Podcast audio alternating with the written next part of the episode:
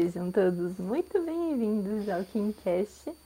Hoje, como uma segunda parte de um tema que a gente falou lá no comecinho do ano, em homenagem ao aniversário do André. Exatamente. Hoje nós iremos retomar aquele tema porque a nossa Kimberly maravilhosa assistiu o filme 2 do Creed.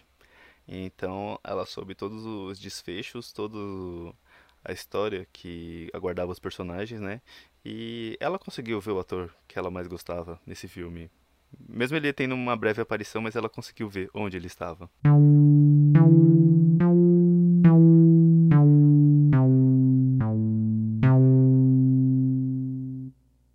E bom, é isso. Nós também iremos falar de um outro filme, também ligado a box, que Kimberly você quer falar? Sim, foi muito, muito, muito interessante encerrar, né, o Creed 2. E também logo depois a gente já viu um outro, né, com a mesma temática de boxe, que foi o Menina de Ouro.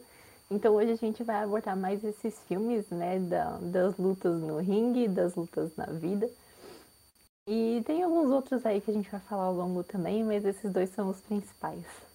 Sim, exatamente. Todos os filmes aí que tem uma que tem essa temática de boxe, né, que a gente conseguiu achar essa esse assunto que eles têm em comum que eles não se baseiam apenas em filmes onde tem porrada, onde tem socos, onde você se aprofunda muito mais nos personagens, né? Tanto na, nos lutadores ou quem está em volta dele, que se relaciona com ele.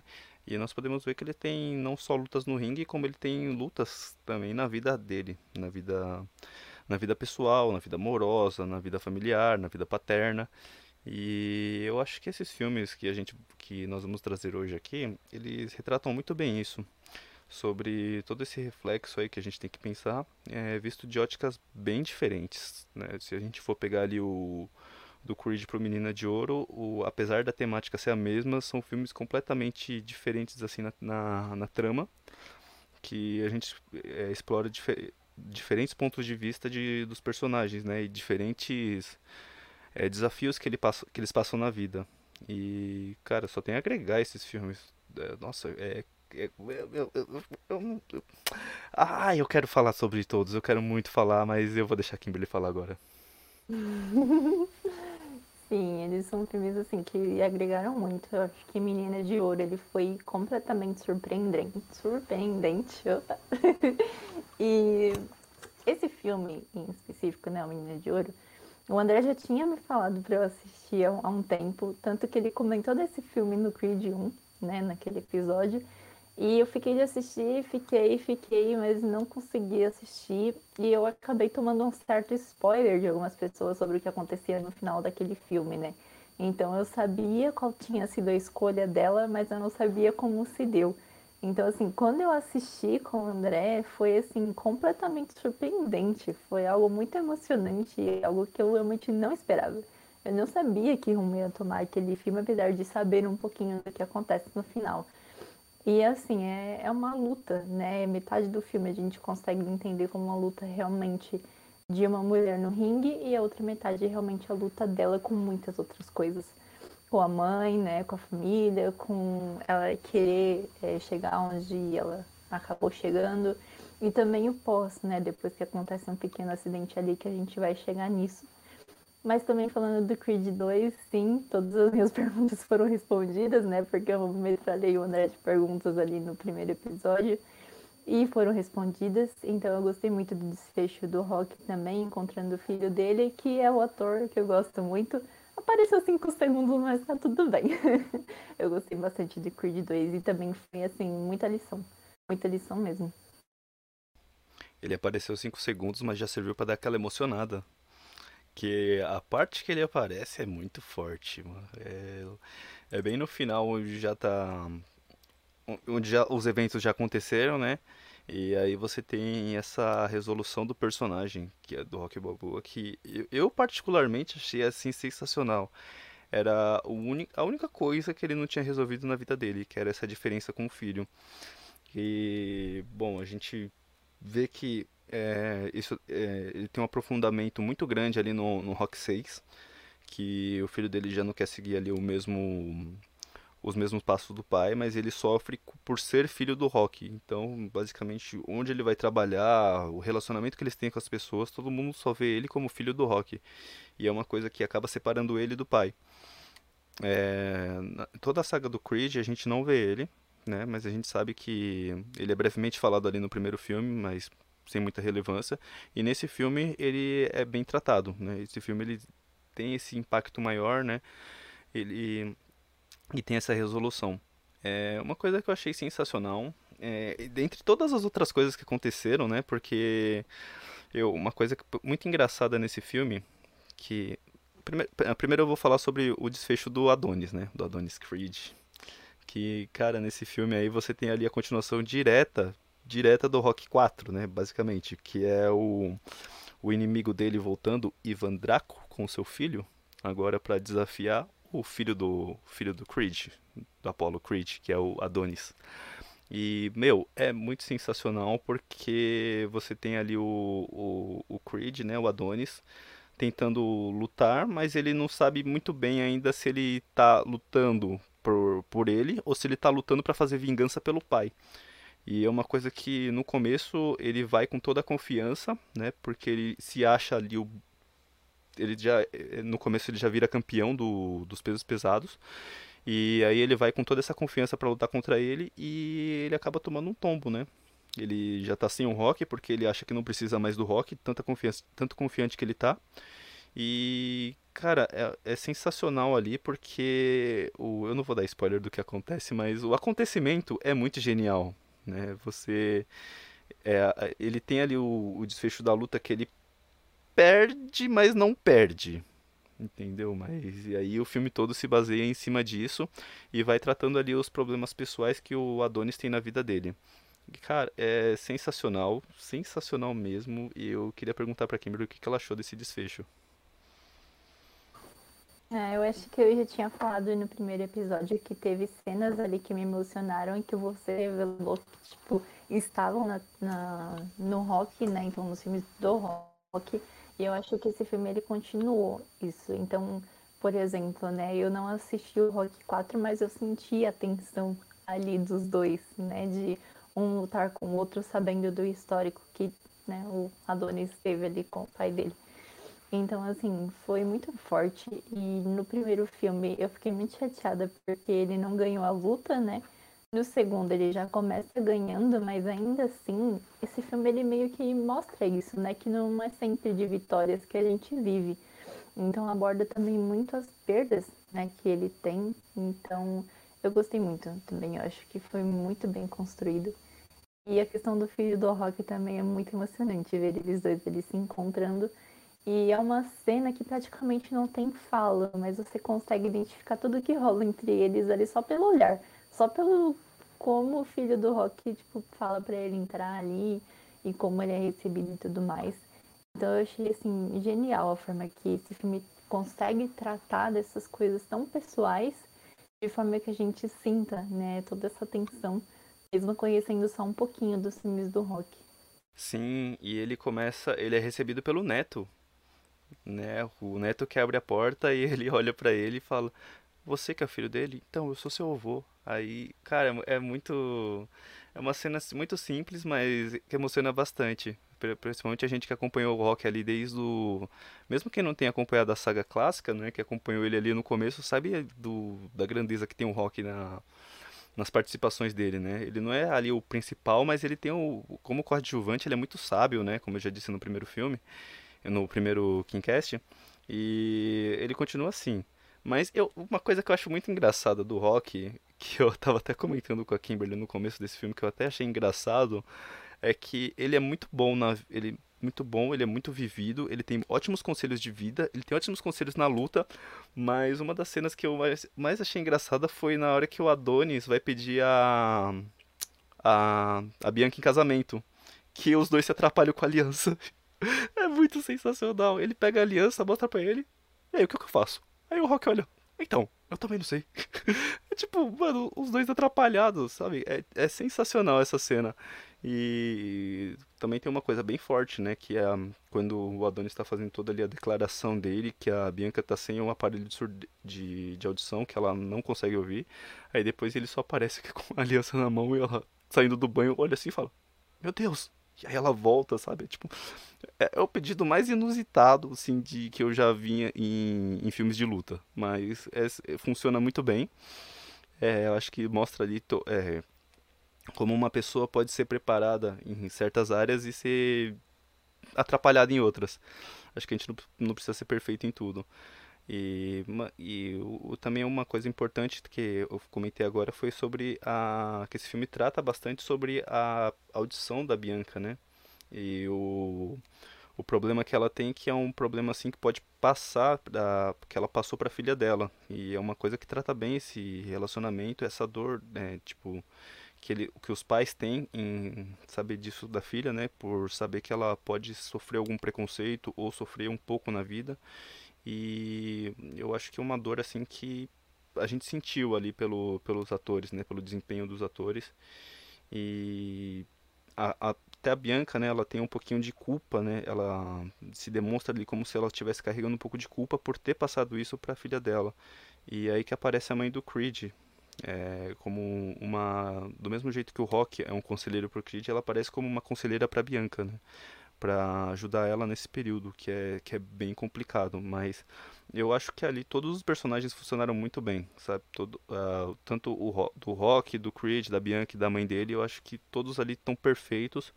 Os vilões também.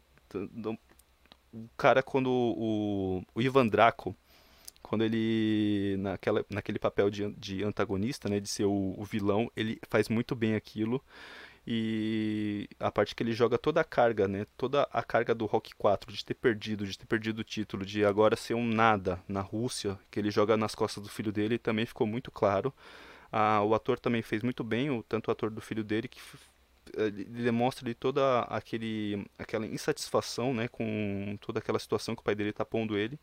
E, meu, é sensacional ali. Eu só tenho a dizer que esse é um dos meus filmes preferidos, assim, em termos de boxe. E você estava comentando né, sobre a Bianca e sobre o relacionamento deles, que também é muito bem tratado nesse filme. E a surdez dela, assim, acabou é, trazendo ali cenas meio que cômicas, né, pra gente, que foi o pedido ali de casamento. E outra coisa também que eu gosto muito quando tá o Adonis, a Bianca e a mãe do Adonis, em que eles descobrem que ela tá grávida, tipo, a mãe dele pergunta, nossa, sua pele tá bonita e tananã, quanto tempo você tá grávida? e eles nem sabem, tipo, a mulher só descobriu por causa da pele dela. Aí na hora ela já, tipo, cospe o vinho e fica, que eu grávida, né? Então é, é, muito legal também essa cena de como eles descobrem, né? E realmente ela está grávida e vai um bebezinho aí linda, né? Que é uma menina. Então é, é, muito interessante ver também o desenrolar desse tipo de relacionamento que eles têm, porque é muita parceria, né? Então, tanto ele ali no boxe e eu até comentei com o André, cara, se eu fosse essa mulher ver, tipo, meu marido ali tomando uns socos no ringue, eu não ia aguentar, não. Acho que eu não ia ter estômago pra isso, não. E ela teve, cara, e tipo, ele também apoia muito ela na carreira dela. Então é, é uma construção, assim, muito bonita de se ver. E também foi muito legal ver o protagonismo, assim, a mais ali da mãe dele, né? Então ajudando ela enquanto esse período de gravidez. Acho que foi muito bacana mesmo ver, ver um pouquinho mais dos outros personagens que antes apareceram tão pouco. Sim, exatamente. Isso, isso mostra uma coisa que eu achei bem legal nesse filme, que ele respeita os mais velhos, né? Ele sabe dar valor ali ao conhecimento que eles têm você tem ali é, a, a luta do Adonis, né? A primeira luta contra o, o filho do Ivan Draco, que ele vai todo confiante dele mesmo e acaba que ele, ele apanha.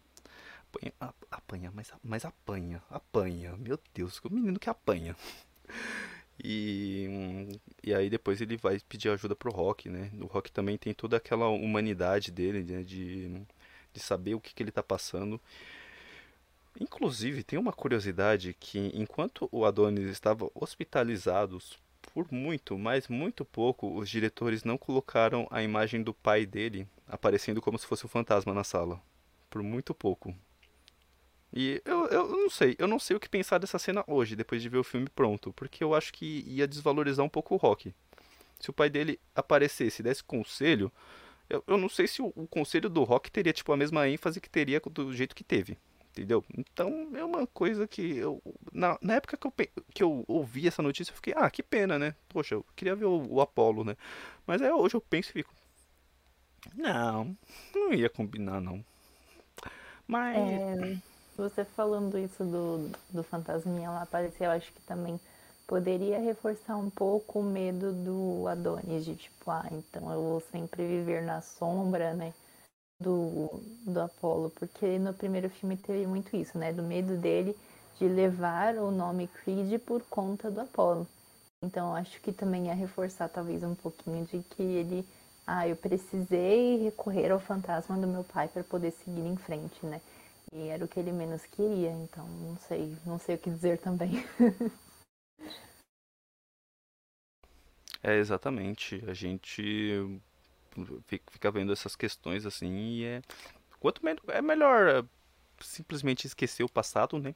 Tá bom que esse filme ele é baseado no passado, mas acho melhor dar uma esquecida geral e partir do partir daí, né, de onde está indo esse filme. E é uma coisa que ele faz bem. Você falou sobre a, o apoio que o Adonis ele dá à Bianca, né, para a carreira dela.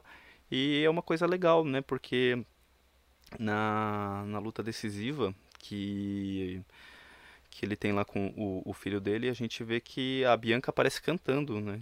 E na apresentação dele, né? Na, quando ele vai entrar no ringue. E é uma coisa legal que ao mesmo tempo que você vê que ela tá, que ele tá apoiando ela, a gente vê que tá todo mundo junto com ele. Porque aí já entra a Bianca com ele e entra o Rock. Então a gente vê ali que tá, tá todo mundo com ele junto e todo mundo ali forma uma família. E é uma coisa bem legal. E você falou também sobre você não saber como reagir se o seu marido estivesse apanhando. Eu fico pensando, pensa a heroína, a mulher que é a mãe dele. Porque além dela ter visto o marido, ela viu o filho apanhando constantemente. Então agora, se você estava questionando ela no primeiro filme dela ficar brava com ele lutar, é por isso, gente, é por isso. Além de ver o, o marido morrer lutando, tem um filho. E é isso. Sim, cara, que mulher, não é mesmo? Ela apoia, né? A gente vê que ela ficou brava no primeiro filme, mas a gente ainda consegue ver um apoio dela também ainda no primeiro filme, porque ela manda lá os calçolão para ele. e no segundo filme a gente também vê o apoio dela. E conhecendo assim o histórico, né? Tipo, poxa, seu marido morreu por conta disso e você tá vendo o seu filho, então Gente, é uma situação que às vezes você pode falar assim, ah, eu apoiaria, mas eu acho que só estando na pele de alguém que passou por isso para saber mesmo, né? Eu não imagino quanto deve ser a dor disso. Então ela é uma personagem assim que merecia uma exploraçãozinha ali maior do passado dela e dos sentimentos dela, porque cara, realmente heroína assim como o André falou. Sim, e é, é, é legal, né? Esse filme ele trata bem, ele trata bem as personagens femininas trata bem. Eu, eu acho que não, tem nenhum personagem assim que você fala que foi mal desenvolvido. Ou talvez o filho do Rock, mas a cena dele já teve grandeza o suficiente para valer pelo filme todo, né, da, do neto dele. A gente entende ali o que, que, o significado de tudo aquilo.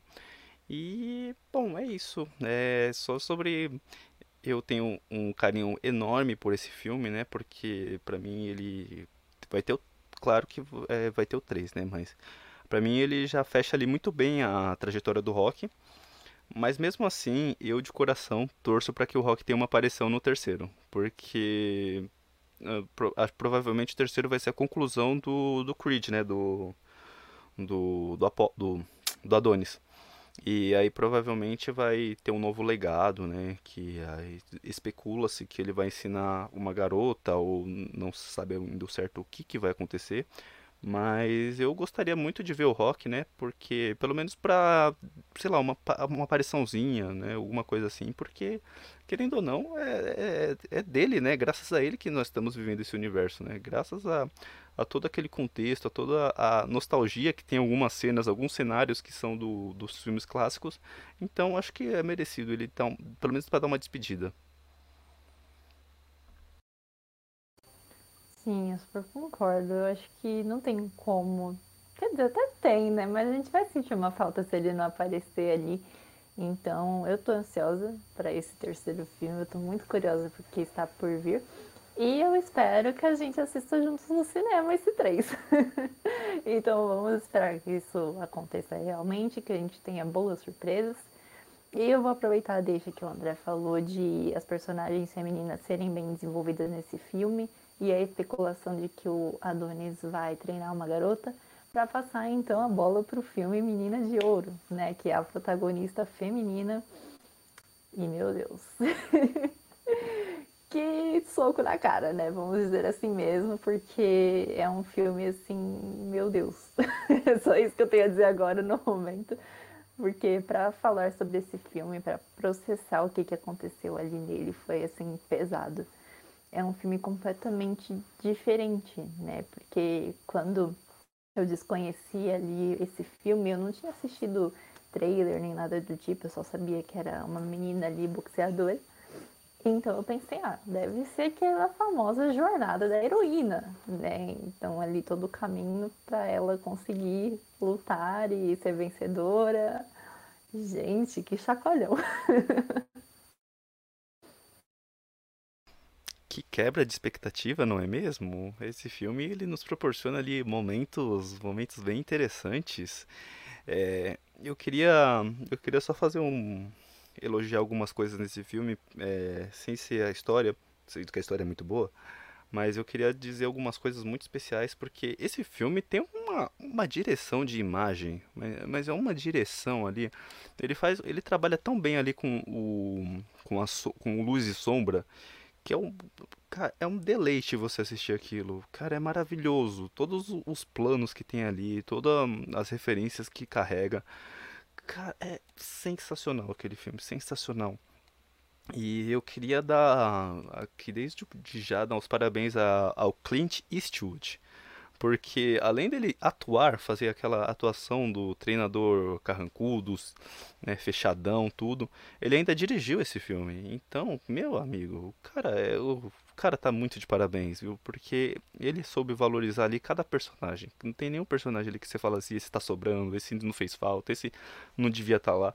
Todo personagem, tudo que aconteceu na história, todo o desenvolvimento, você, você carrega ali, você, meu, é apaixonante, apaixonante demais. O Morgan Freeman também, meu amigo, meu amigo, o cara aparece, mas quando aparece, meu, e, e ele que narra a história, né? Você tem ali a voz dele ali narrando a história, e meu amigo, cara, o personagem dele é aquele personagem ali que tem a função mais de conselheiro, mas cada conselho que ele dá, e ele é aquele, ele é aquele cara que. Ele peita o, o Frank, né? Que é o personagem do Clint Eastwood. E ele faz isso e você, tipo, fica. Cara, eu não teria coragem de falar assim com o maluco, não, mano. Você é louco. Um cara de mal. E ele simplesmente fala. E é uma coisa que eu, eu vou comentar depois, né? A gente vai comentar sobre a história. Mas você vê ali tipo, a construção da amizade deles, né? Você vê ali que os dois. Ele até chega a contar, né? Que ele era o. O, o Frank era o cara que cuidava dele, né, na, nas lutas tal.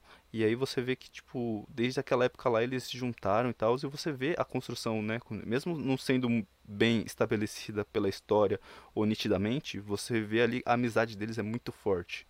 E eu acho que esse filme trabalha bem muitas questões, muitas. Mano, que eu, eu já vou falar, mas eu quero perguntar para Kimberly, eu quero saber. Ai, Kimberly, por que, que você achou? meu, você gostou dessa indicação? Eu amei essa indicação, inclusive eu já reforço aqui, se você não assistiu ainda, por favor assista, porque é um filme assim que vai mudar a sua perspectiva de verdade, porque ele é muito surpreendente. Então, tudo que você falou sobre a construção dos personagens e sobre a relação deles é realmente muito forte. É muito forte. Você consegue ver ali os laços se formando, ou você consegue perceber qual é a personalidade deles. É, a personagem que a Meg faz também é muito forte, né? Porque você vê que ela tem um objetivo ali muito claro. Então, ela quer ser aquilo, né? E ela tem na mente dela que ela quer o Frank como o cara que vai ensinar ela.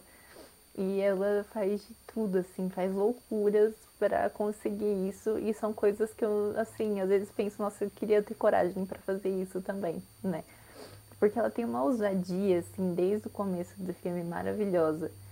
E isso leva ela onde ela quer chegar, né? Então ela realmente vira uma lutadora muito boa. E é tudo muito surpreendente, porque ela é tão. Como posso dizer? A gente, ela é aquela personagem que a gente olha o olhar dela, né, que ela tá passando pra gente, a gente vê que ela é uma personagem sofrida, que tá batalhando para estar ali depois de muito tempo desejando isso. Ao mesmo tempo ela. Ai, gente, eu não sei, no começo do filme eu senti sabe? Eu senti que tinha um, uma coisa. Eu fiquei com medo dela ter uma, desenvolver uma doença ali no meio do filme e acabar falecendo no final, ou algo do tipo. Aí depois eu achei que ia ser só alegria mesmo, e triunfo e tudo mais. Mas a parte mais surpreendente mesmo, e eu vou ter que dar spoiler desse filme, não vai ter como fugir disso, é uma das últimas lutas, né? A última luta que ela tem em si, né? Não é uma das, é a última porque acontece aquele acidente ali e como esse acidente é passado na tela é muito, muito, muito angustiante. Gente, que vontade de entrar naquela tela e puxar aquele banquinho. que vontade de bater. Não, não vou falar. Que vontade de prender a pessoa que fez aquilo, né? Porque foi um golpe totalmente desleal depois que o gongo tinha soado e isso ocasionou uma das coisas mais lamentáveis desse filme. Que eu confesso que eu já tava. Ai. Eu, eu tenho uma história para contar que eu, eu, peguei esse filme aí pra assistir com todo mundo. Eu já tinha assistido esse filme. Eu tinha assistido o quê? Quando eu tinha. Logo, logo em 2006, se eu não me engano, esse filme é de 2006. Acho que 2007, 2008 eu tinha assistido esse filme. Então fazia muito tempo que eu não via. Mas eu já tinha essa história na cabeça, então eu falei assim: ah, eu tô preparado. O pessoal vai chorar aí, vai... eu vou ficar de boa. Não foi o que aconteceu. Não foi o que aconteceu. Meu, eu, eu me envolvi com esse filme dessa vez de uma forma que, por eu saber que o que ia acontecer, me tornou uma coisa mais pesada ainda. Por eu estar tá, tipo, não, não, essa luta não chegou, cara. Não, não faz isso. Não, não, não vai acontecer. Não vai, não vai, não vai, meu Deus. E, mano, foi, foi uma coisa bem forte dessa vez, viu? Dessa vez eu senti ali na pele como foi. E você que está me perguntando por que, que eu elogiei o Morgan Freeman e o Clint Eastwood, agora eu vou elogiar a Hilary Swank. A, a Meg. Porque, inclusive, ela foi vencedora do Oscar, merecidamente. Curiosamente, em cima de um em cima de uma outra atriz que a Kimberly não gosta por ela ter feito o filme que foi é, O Brilho Eterno de uma Mente Sem Lembranças. eu achei sensacional saber essa informação, mas eu só queria compartilhar com vocês. E, cara, eu, eu, o desenvolvimento da persona, dessa personagem foi muito bom nessa trama, mano. Você, ali você tem o, na hora que ela aparece, que ela aparece das sombras ali, no, no meio da primeira luta, que você não entende muito bem o que está acontecendo, que você só entende que o cara, o lutador do Frank, né, que é o Clint está lutando lá para em uma luta e você você vê uma coisa que é sensacional, uma sacada de roteiro, que é o tanto que o Franklin sabe sobre lutas e sobre o não vou dizer gambiarra, sobre como consertar algumas coisas. Porque o cara tá com o rosto sangrando e o, o lutador pede pro Franklin parar. E ele fala, não tem como. Aí ele, o lutador fala: Você sabe, você sabe como fazer, faça. Aí ele deixa o cara dar um soco aí. E aí, tipo, o cara dá um soco e estanca o sangue, sabe? Estanca o machucado. E é uma, é uma cena sensacional que já, já introduz o personagem ali de uma forma que você fala: Cara, o cara manja, hein, mano? Maluco, maluco é bom. E aí é nessa hora que a, que a Hillary aparece, né? A Meg aparece é, para assistir a luta, tipo, das sombras. E aí logo depois é apresentada a academia do Franklin, né? Aí tal. Aí ela vai lá para treinar. Tem a, tem a cena da meia, né? Contra o. Ah, eu esqueci o nome do personagem do Morgan Freeman, que eu esqueci. Eu... Mas tem a parte da. que o Franklin contesta o Morgan Freeman por estar tá usando meias rasgadas e tal. E é um diálogo super. Parece que é jogado, mas você tem ali, tipo, toda a amizade dos dois, né? Como, como é que foi, por um contestar o outro. E o Morgan Freeman dá uma resposta. Ele tá com a meia na, sentado na cadeira do chefe com as mesas, com, a me, com o pé em cima da mesa. Já começa por aí, com a meia rasgada. E a única coisa que o Franklin é, encrenca é com a meia rasgada do cara. Independente da posição que ele tá. E aí é nessa hora que a Meg chega e pede para treinar. Pede pro Franklin treinar ela. E, meu, é a partir daí que o filme se desencadeia, o lutador do Franklin larga ele e tal, que o, aí o, a gente já tem a, a, noção, né, a descrição da Meg, né, como o roteiro estabelece ela, que ela é uma personagem que, independente do quanto ela trabalhasse, ela, a única certeza que ela tinha na vida é que era pobre. E a partir daí a gente vê todo o esforço dela para correr atrás do sonho, mesmo sendo uma pessoa já com mais idade, né, porque ela já tem 30, acho que tem 30, se eu não me engano, 32, vai fazer 33. E é uma pessoa assim, tipo, que já está pensando em se aposentar em termos de luta, né, em termos de luta é, de lutadores. E mesmo assim ela quer, porque quer correr atrás do sonho, e a gente vê ali todo o esforço que ela tem para juntar dinheiro, para lutar, para seguir os conselhos do, do Frank, né, que ela acaba é, conseguindo que o Frank treinasse ela, mas independente, ela sempre estava ali fazendo, mesmo quando ela estava trabalhando, mesmo quando ela estava passando dificuldades, para economizar dinheiro, ela pegava comida, né, do de onde ela trabalhava de garçonete e meu, é, é, sensacional ali como ela é construída, sabe? O, agora só para finalizar, uma coisa que eu gostei muito mesmo é de como ela ela se estabelece ali no, no universo de luta masculina, né, que no caso é o boxe. E ela vai treinar numa, numa academia de homens e como ela se sai muito bem, né? É, se passa por uma situação ali onde o pessoal começa a zoar ela por ela ser mulher. E inclusive é o Anthony, esqueci o nome dele, que é o, o ator que faz o Falcão. Ele vai tirar, vai tirar sarro com ela, né? De, dizendo que um lutador lá que tem lá, ele é o único que ia conseguir lutar com ela por ela ser mulher e tal. E aí ela faz uma piadinha super muito boa com ele que é sensacional, sensacional. Ela literalmente desmoraliza ele na frente de todo mundo e já estabelece ali que ela, por mais que ela tivesse num ambiente hostil, é, de gente machista, ela não ia se render. E é é sensacional como é trabalhada a personalidade dela no filme. E é isso, Kimberly, desculpa. Adendo só pra uma cena que eu adoro, eu adoro, eu adoro. Que é que é quando ela, quando o Franklin tá treinando ela, que ele tem aquele, aquele estilo todo sisudo dele de, ah, não sei o que, que hum, ela acaba de treinar e vai descansar, e aí ela vai fazer uma pergunta pessoal pro Franklin, né? E a gente vê que o Franklin tá todo armado pra é, jogar fora qualquer tipo de pergunta que ela fizer. Aí ela vai e pergunta: Você tem filha? Aí ele: Ah, tenho. Só que aí ele se fecha, não quer mais falar de nada. Aí ela: Ah, e quantos quilos ela tem? Aí, tipo, o Franklin olha com uma cara de. Quê? É, ela tem um peso normal, eu acho. Aí ela. Ah, é que na minha família todo mundo é acima do peso tal, não sei o que. E, mano, é muito boa a atuação do Clint, porque a gente vê ali que é, a, a expectativa dele foi totalmente quebrada, né? Tipo, até ele ficou surpreso e ficou tipo. Quê? Eu, mano, essa, assim, é uma das cenas que eu acho mais sensacional do filme. Pronto, desculpa, Kimberly. Eu tô amando meu Andrezinho falando nesse episódio. É muito bom, cara. Muito bom tudo que você tá trazendo. E acho que duas coisas muito importantes que você falou aí.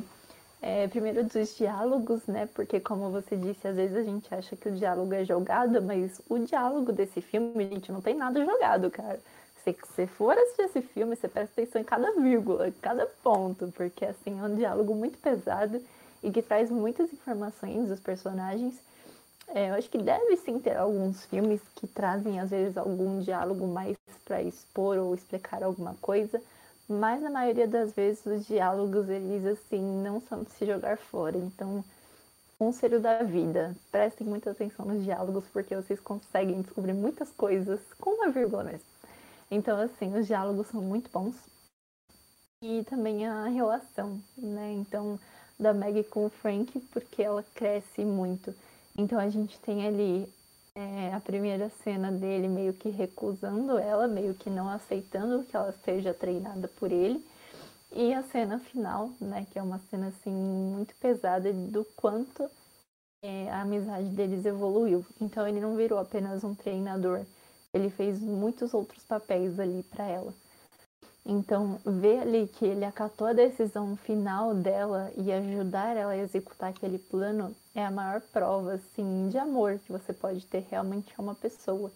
Porque ele colocou meio que as necessidades dela acima de todos os outros, né? Então, momento spoiler, tá? Eu vou ter que falar o que acontece, né? então, infelizmente, ela sofre um acidente e ela fica tetraplégica, né? Quando você não mexe nada do corpo, assim, você só mexe a sua cabeça. E por conta disso acaba ocorrendo complicações, inclusive ela ter que amputar uma perna. E assim, estão mantendo ela viva, né? Mas ela não quer mais se manter viva porque para ela acabou, tipo, ela não tem mais boxe, ela não consegue se movimentar, então para ela acabou realmente. E quando ela pede para que aconteça a eutanásia, o Frank ele se recusa de primeira, né? Ele não, não aceita isso, mas depois ele ajuda ela a fazer isso. E a gente vê como que às vezes é, a gente tem que se colocar no lugar do outro, né? Então acho que ele teve que se colocar ali no lugar em que ela não consegue nem respirar sozinha mais, né? Ela precisa de ajuda. E, tipo, então a gente tem que entender o que a pessoa quer e o que ela tá passando. Então acredito que esse foi o ato maior, assim, pra gente entender como que foi evoluindo a relação dos dois. E foi tudo muito emocionante, realmente. Nossa, eu não sei nem onde começar.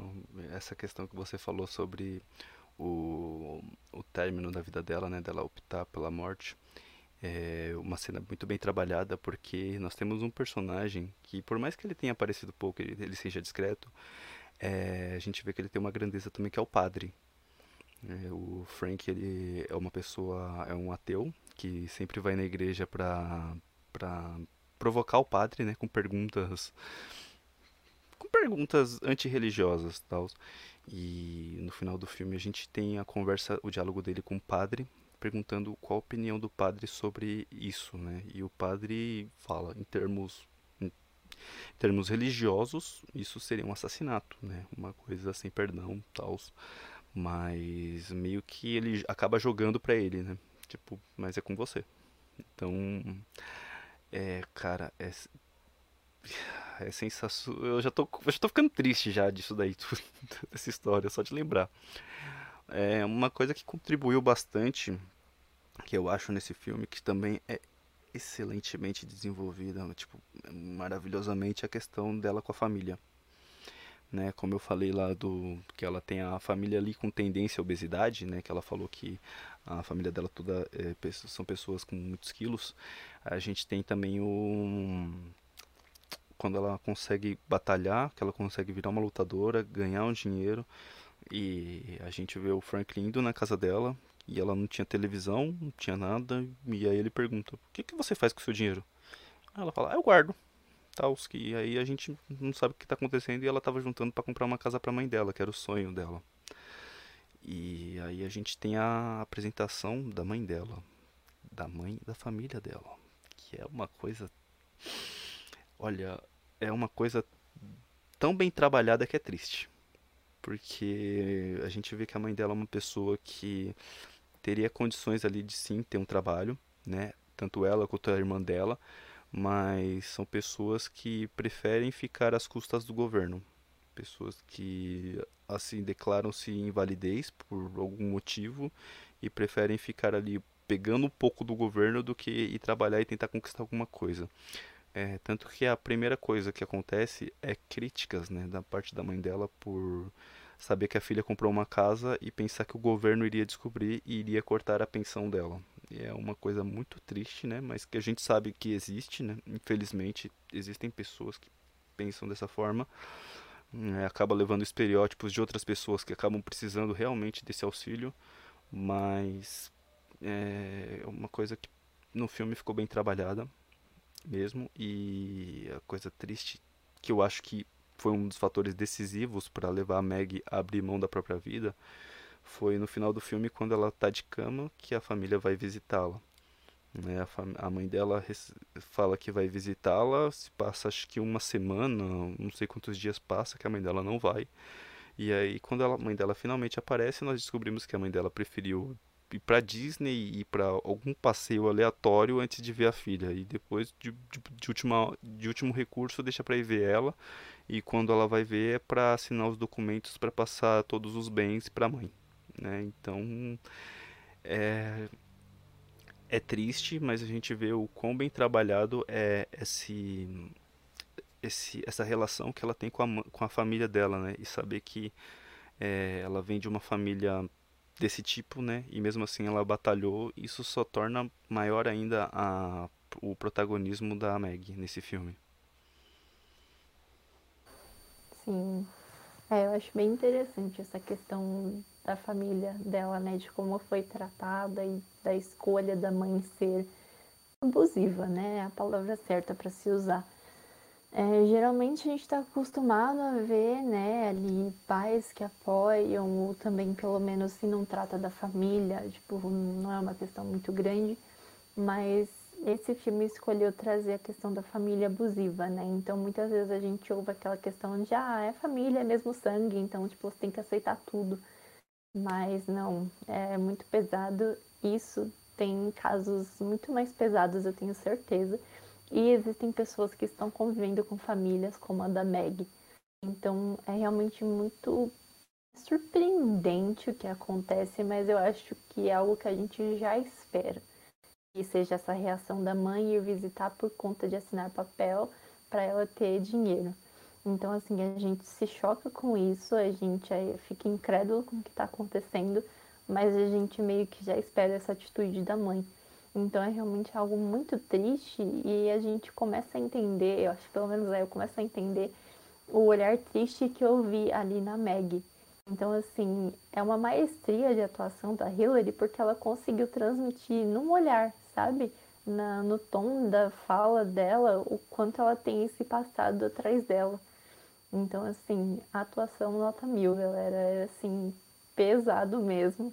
Tanto a história, quanto a atuação, quanto o diálogo. Esse filme, acho que ele é necessário. Assim, é, eu vou dizer isso. Assistam, vai fundo, que vocês não vão se arrepender. Sim, e é uma coisa que eu queria dar um fazer uma correlação da primeira vez que eu assisti esse filme com essa última vez que eu assisti agora com vocês. E, bom, assisti esse filme quando eu tinha meus 16 anos, mais ou menos, que eu pude assistir ele com meu pai. E o meu pai, ele é uma, meu pai é uma manteiga derretida. Meu pai com filme de com filmes mais dramáticos assim, ele chora, chora mesmo, não tem vergonha e tal. E mas nesse filme quando acabou, ele é um filme. Foi a primeira vez que eu vi meu pai ficando pensativo e reflexivo depois de um filme. Normalmente ele sempre comenta, ele sempre fala alguma coisa do filme, filmão, não sei o que, não sei o que. Mas nesse filme não, esse filme ele ficou quieto na dele, ficou tipo pensando, né, raciocinando. E a gente vê que esse filme traz esse parêntese da vida, né, da do que é a vida. Ela teve um, um curto período de tempo para viver o sonho dela, para correr atrás, viver. E ele traz isso, ele também traz isso nos diálogos do Frank, né? Tipo, o, o personagem do Morgan Freeman, eu, eu, desculpa gente, eu vou lembrar o nome, mas o personagem do Morgan Freeman questiona o Franklin da, sobre a vivência da Maggie. E se ela, se ele não tivesse ajudado ela, se ele não tivesse treinado, se ela não tivesse vencido, lutado e ter, ter acontecido aquilo, ela viveria para sempre como uma garçonete. Né? Então ele teve ali a, oportunidade de poder fazer com que ela realizasse o sonho dela.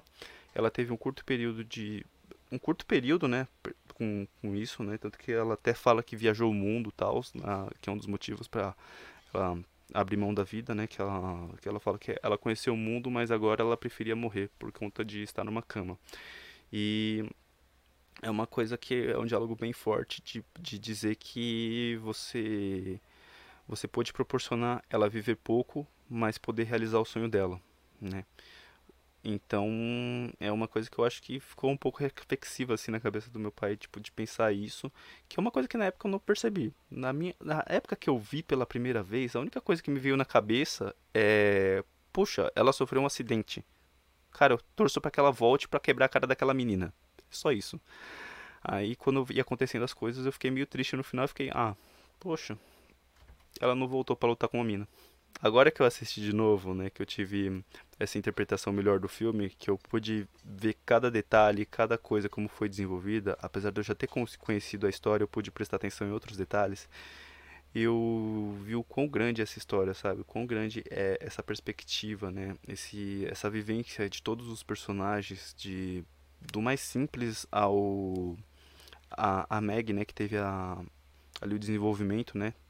Então, eu acho que, cara, é um filme que nem você falou, necessário para a vida, né? Até por conta de, de tudo, de tudo que acontece, de todas as, as atuações, de toda a direção que tem esse filme, todo o roteiro, todos os diálogos. Eu acho que esse filme é maravilhoso. Eu fico muito feliz de ter compartilhado ele com vocês, ter vocês terem assistido comigo e vocês terem gostado, tá? Eu, mano, não tenho palavras para descrever. Ah, eu que agradeço por essa indicação maravilhosa, assim. Infelizmente eu já tinha um, um, spoiler, né, de que ela ia tomar essa decisão da eutanásia, mas assim, foi surpreendente da mesma forma.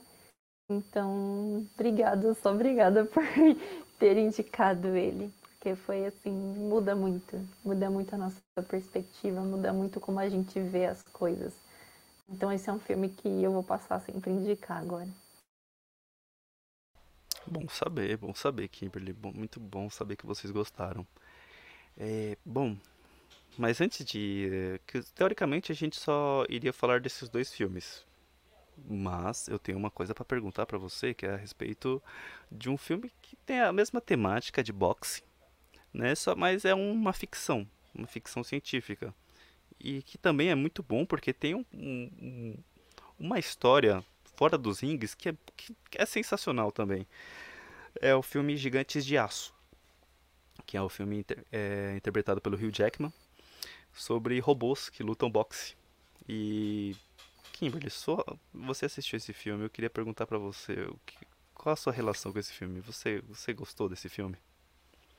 Nossa, eu lembro como se fosse ontem eu indo assistir esse filme no cinema, porque eu assisti no cinema mesmo.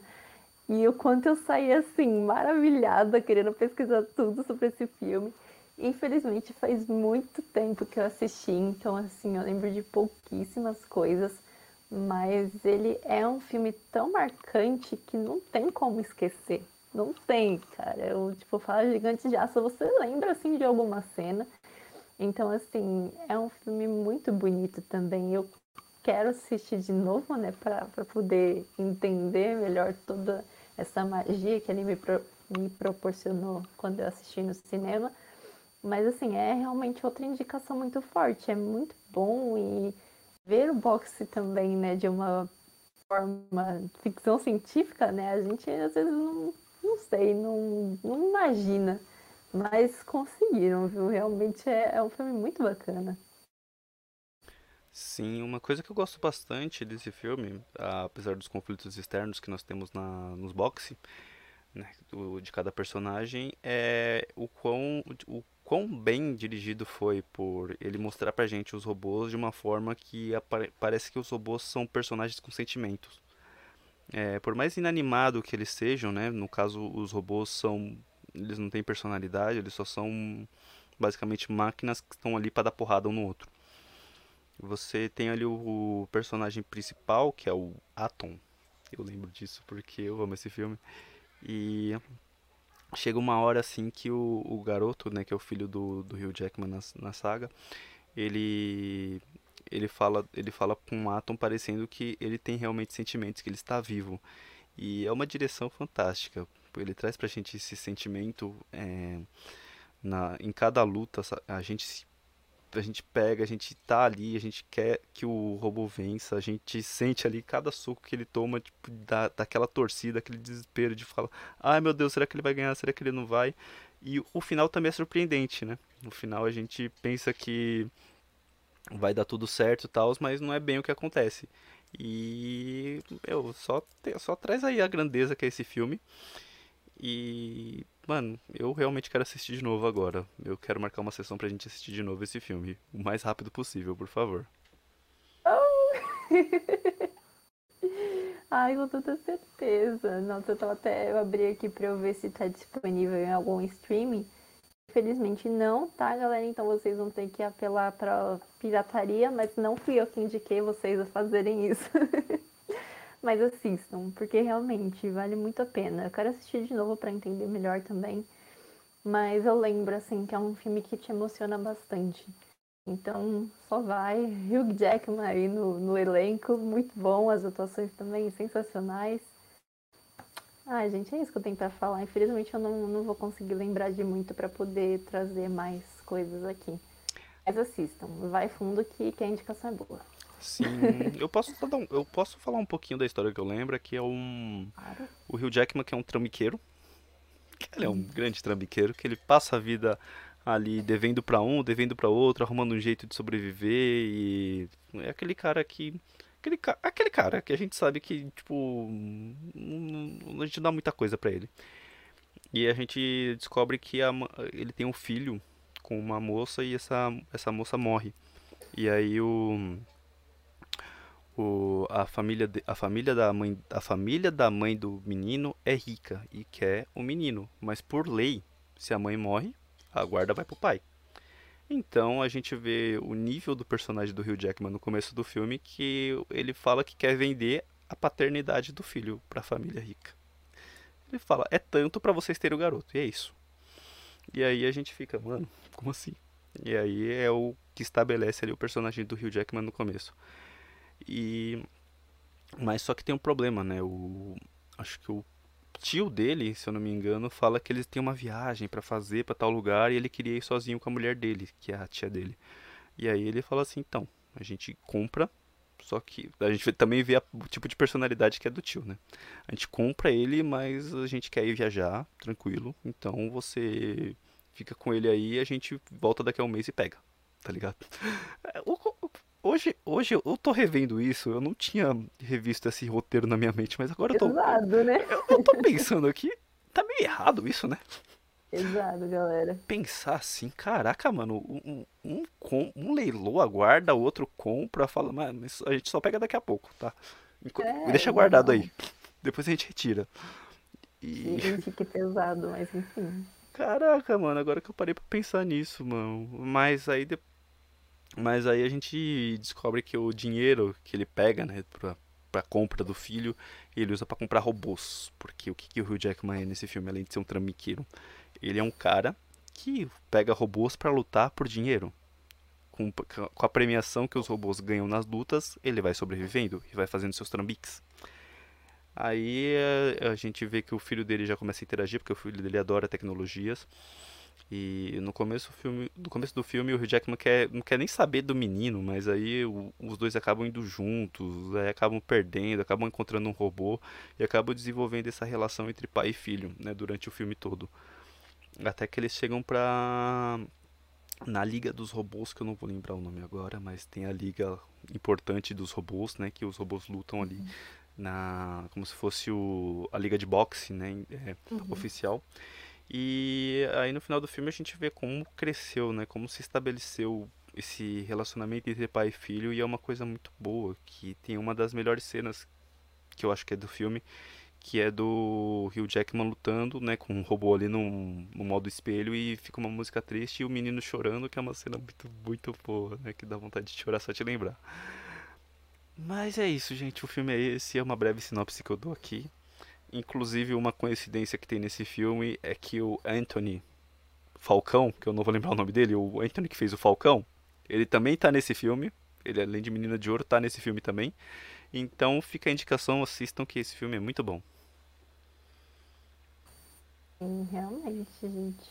Muito bom. Tô curiosa para reassistir então e poder entender como é que eu vou ver esse filme agora, né? Porque eu nem sei ano que saiu, porque se eu fui ver no cinema, ele saiu em 2011, eu tinha 12 anos. Eu tinha 12 aninhos, cara. Eu realmente, assim, não assisti depois disso, então eu tô curiosa. Nossa, eu, eu tô pensando até agora na sinopse que eu descrevi aqui. É, Nossa, é meio errado isso, né? Exato. Um vento. Mas muito bom. Como a gente vê, né? A gente falou aqui, então, de três filmes de boxe, mas que não falam só de boxe, né? Que tratam de coisas realmente assim muito pesadas, inclusive muito pesadas.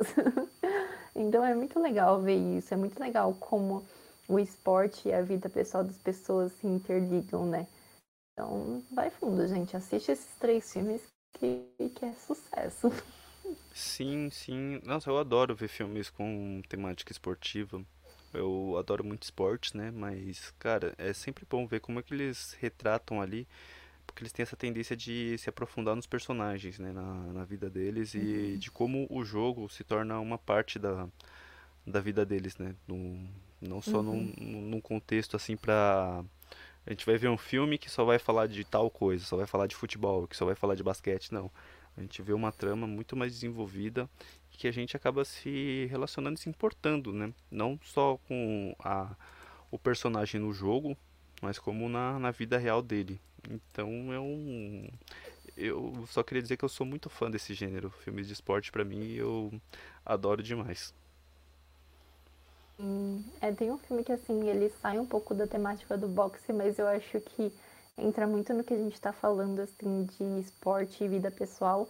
E é um filme que concorreu ao Oscar, se não me engano, ano passado. E foi o último filme do Oscar que eu assisti, porque só de olhar pro nome dele eu falava, ah, vai ser aquele filme meio chato, né? Meio politicagem, enfim. E o filme é Ford versus Ferrari. Gente, quando eu assisti esse filme, eu terminei o filme chorando tanto que eu me desaguei, assim. Então, assim, não julguem o filme pelo nome, não julguem o livro pela capa. Então é muito legal mesmo. E tem outros, né? Tirando a temática de boxe, tem muitos outros filmes que são de esporte que tratam, né, da, da vida pessoal também. Infelizmente eu não tenho uma grande bagagem para indicar aqui, mas eu sei que, que tem bastante aí desse, desse estilo que a gente pode procurar para saber mais. Tem, tem sim, tem. Tem é, até pra um tom mais comédia pastelão, por exemplo, Adam Sandler, como um dos filmes que eu considero pra mim o preferi, um dos meus preferidos dele, que é o Golpe Baixo, que é um filme que o Adam Sandler é- ele é um, ah, esqueci como é que é o nome do cara que lança a bola no futebol americano, é o quarterback. Ele é um quarterback su- super famoso e aí ele é preso por, eu não lembro o motivo que ele é preso, mas eu lembro que ele é preso e o diretor da penitenciária quer. Ele tem um time dos, dos policiais e quer que o Adam Sandler treine eles. E aí ele simplesmente fala que não- eu não lembro qual que é o decorrer da história, que ele acaba treinando um time de presidiários. E, cara, esse, esse filme é muito bom, porque ele tem o Chris Rock, é claro, filmes do Adam Sandler sempre tem, tipo, o mesmo elenco padrãozinho, né? Mas tem o Chris Rock, tem o Terry Crew, tem o tem o Nelly, que é um cantor de black dos anos dois, início dos anos 2000 que é muito bom. E é é um filme que é um filme divertido e que ele trata ali ba- bastante questões ali do do sistema penitenciário americano e, é, e, surpreendentemente é do Adam Sandler. Então fica a recomendação para Golpe Baixo. Eu lembro de um filme também que é do início da carreira do The Rock, que eu não, se eu não me engano, acho que o nome em português é A Gangue Está em Campo, que é um filme que ele também treina um jovens para um futebol, futebol americano. Tem do Samuel. Jackson, que é um filme que tem na Netflix, que eu- é alguma coisa coach, eu não lembro o nome, que ele treina um time de basquete. É, nossa, eu- eu- eu conheço muito filme de esporte. Tem um é, é um Any Sunday, alguma coisa, que é um domingo qualquer aqui, que também fala de, disso daí. Tem um filme do Keanu Reeves que é maravilhoso, que eu não lembro o nome dele, mas é maravilhoso que ele joga futebol americano, que, cara, eu adoro esse filme. E dentre outros, dentre outros, pra você que achava que filme de esporte se tratava só do filme do Pelé, não, tem outros filmes. Tem o de patinação também, né, que a gente pode falar de Cisne Negro também, pode falar de. Eutônia. Tem, tem diversos outros filmes, mano. É, tema esportivo, eu, eu me declaro um grande fã e eu recomendo aí que vocês pelo menos dê uma chance e faça que nem a Kimberly falou, não julgue pela capa. Exatamente, ó. O Andrezinho já trouxe aí diversas indicações pra gente, então não tem desculpa. Não tem. Que Exatamente. legal, mas é muito bom saber que existem tudo isso, né, de temática. Às vezes a gente fica tão preso numa bolha assim, né, que a gente às vezes nem sabe que existe toda essa gama de filmes de esporte. Então, muito bacana. Gostei muito. Obrigada, André. De nada, sempre que quiser estaremos aqui e eu posso compartilhar quantos filmes de esporte vocês quiserem. Que eu adoro, eu amo, amo mesmo. Muito bom. Inclusive tem um que é tema esportivo chamado Velozes e Furiosos. Vocês quiserem. Tá ali, ó. Tem muita. Tem Vamos muita... fazer o enquete dos nove filmes do Velozes Furiosos. Brincadeira. Meu amigo. Olha, eu topo, Não, eu acho que tá faltando um enquete de Transformers aqui. Eu, eu acho que tá faltando um enquete com tema de Fusca também. Brincadeira, a gente não vai abusar. Nossa, falando nisso, eu ia deixar esse recado em off, mas agora que você me lembrou, é, na Netflix chegou o Bumblebee.